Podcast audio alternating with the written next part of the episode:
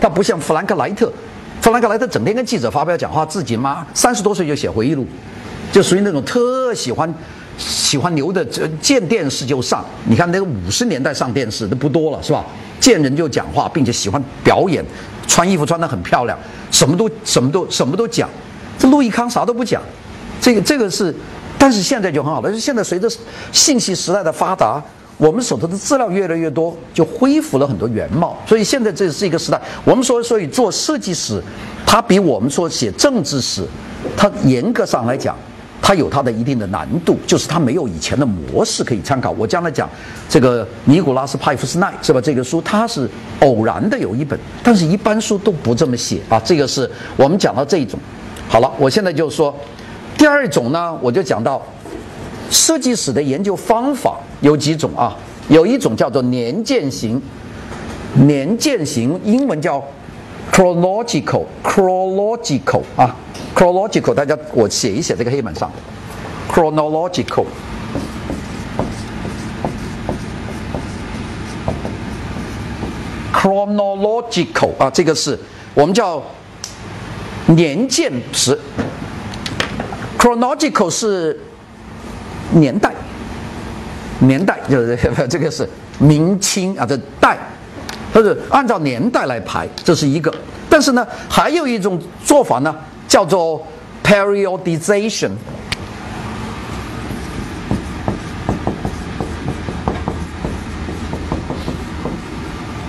这是两两个不同的做法。第一个 chronological 呢，就是按时间的推演，按年鉴来做年代；periodization 呢，叫做分期史，就是一个时一个时期。chronological 呢，比方说中国。的朝代，这不是 chronological 吗？一代代的 periodical 呢？是二战以后到冷战结束以前，这叫一个 period，它不是个 chronology，大家懂这个意思吧？啊，一个就啊这个时代，这都全部画出来；一个是打直的。我很多很多年以前，文化革命期间呢，没有书看，当时看了一本周古城的书，大家知道周古城吧？这个人应该知道吧？周古城你们应该知道。周古城，呃，中国的一个史学家啊。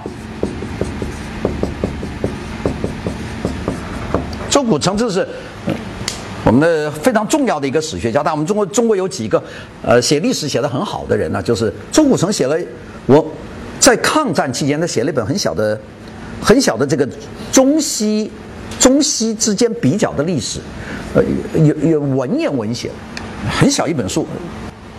印的很差了，那个抗战的书嘛，他很特别那本书，那是我的人生第一次看见，他把汉代和罗马帝国平着写，就是 periodization，你知道吧？那这这么的来写，没有见的，因为我们以前看的都是 chronological，我们以前看的历史都是这么这么就纵向，periodization 呢，它横向，这个横向一摆啊，摆出很多东西来了。就非常有趣，当然中国是比较特殊一个国家，中国的中国很难横向，因为中国跟外面断了很久，就中国的地理位置是个很孤立的地方，就是你横里就讲丝绸之路，呃，唐朝盛唐的影响啊什么讲了很多，其实没有那么多了。呃，就就是你就是盛唐时候可能有很多波斯人住在唐长安做生意过来的，那可能有的，但是对整个中国的影响它不是那么大，可能到了长安就回去了。你说这个阿拉伯人跟我们这个海上丝绸之路到了泉州做了生意，从泉州就没有进来了。你看泉州有很多阿拉伯人的坟，对吧？现在还有，那就是当年过来的海上丝绸之路。但是整体来说，它交交界不多，它不像欧洲，欧洲那个混响就很厉害。那我们这个我们是重的多，混的少，但是这个事情是历史上的两种做的方法，一个就是重着做，一个混着做。对于我来说，很重要的一点就是我自己写书是纵横交叉，这是我自己比较强，的，就是你直的、混的你都要讲，因为你只有直的，你一个国家，比方法国，你比方法国时装史。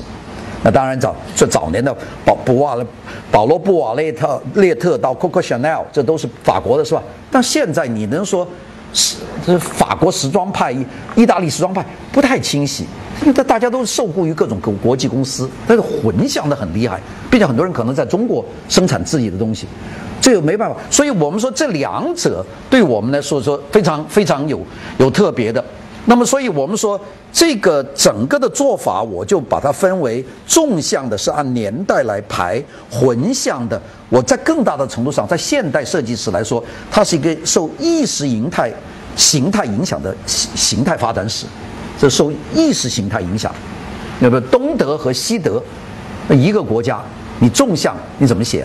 混向又写了，有意识形态，这边社会主义，那边资本主义。所以呢，西德发展很快，东德发展很慢。两德统一以后，东德开始提升，这不就是混血吗？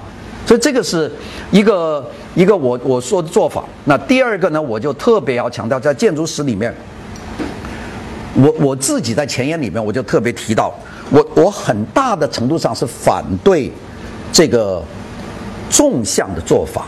虽然我自己也写了，好像排了很多年代，但是大家发觉我排的年代，它不是政治年代，它是个风格年代，叫工艺美术运动，啊，这个包括几个国家，比方说英国和美国，那都不是不是这样排的。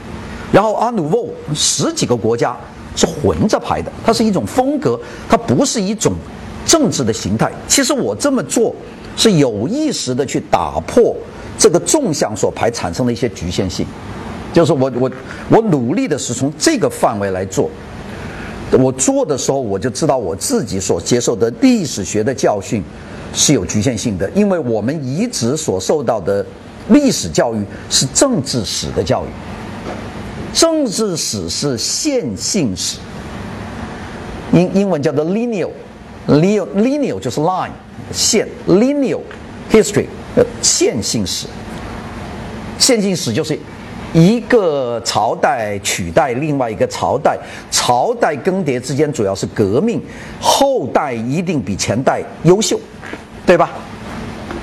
这这这是我们这个进化史嘛？呃，呃，这个肯定每一代比一代好。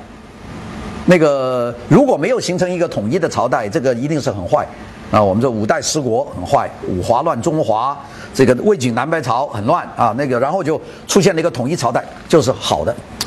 但是在设计史上面，它统一朝代所出现的问题就是设计思想的枯竭和风格的呆板。你你你你看到吧，是吧？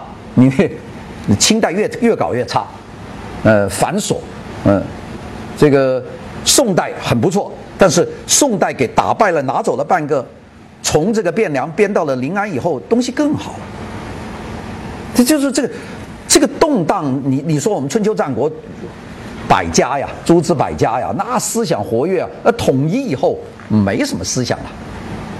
你你说这个，呃，这个这个其实它有矛盾，所以我后来做设计史的时候，我就对这种线性政治史呢，对我们的做设计史，我是有很大的怀疑的。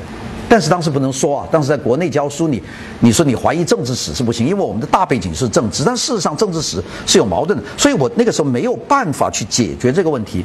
那我当时的努力之一，就是想重新构造这个设计史，这个设计史。那么当建筑史是我一个最大的挑战，因为建筑史已经有人按断代的方式写了，就是比方说中世界近现代建筑史，它基本上它的排法是，呃，鸦片战争前后。呃，这个什么，呃，第一次世界大战前后，呃，两战期间，都基本上是按照这个来排。那当中谈的都是民族国家的发展，它没有不是这个混向的意识形态，所以这个东西对我影响，所以影响很大。我最后想摆脱的也正是这个东西。啊，当然我比较幸运，就是我我到了美国有一个巨大的一个舞台，并且是教授治校，是你有百分之百的权利随便讲。呃，对，针对你的对象就是你的读者和你的学生，呃，那被学生认认我，并且我的每个学期评我最佳教授，连评二十年，那我知道就不错了，并且书出版狂卖，哎，这就觉得好，呃，并且评论家也大家挺恭维的啊，东西写得很好，行了，那么努力的把它做完，所以呢，事实上我这整个做现代建筑史的史论的这个过程，就是一个自己的一个研究思想的一个转变。啊，今天给大家讲第一点，就是研究思想的转变，就是你不是不是说你抓起来一堆史料你就写一本书，呃，叙述它的过去，其实是有一种思想的东西。这种思想东西呢，是在年鉴学派的基本年鉴排法的基本上要做一个我们叫做这个分期的做法，并且更多强调横向的互动，而不是纵向的这个继承。大家知道吧？这是我说为什么我先把建筑史放在第一位给大家讲呢？就主要是这个思想有一个很大的变化。这个变化对于我来说，应该是在九十年代才有的，就是八十年代我的思想还没有那么成熟，我的思想当时还在产品设计史啊，但是到九十年代，我的思想就开始成熟了。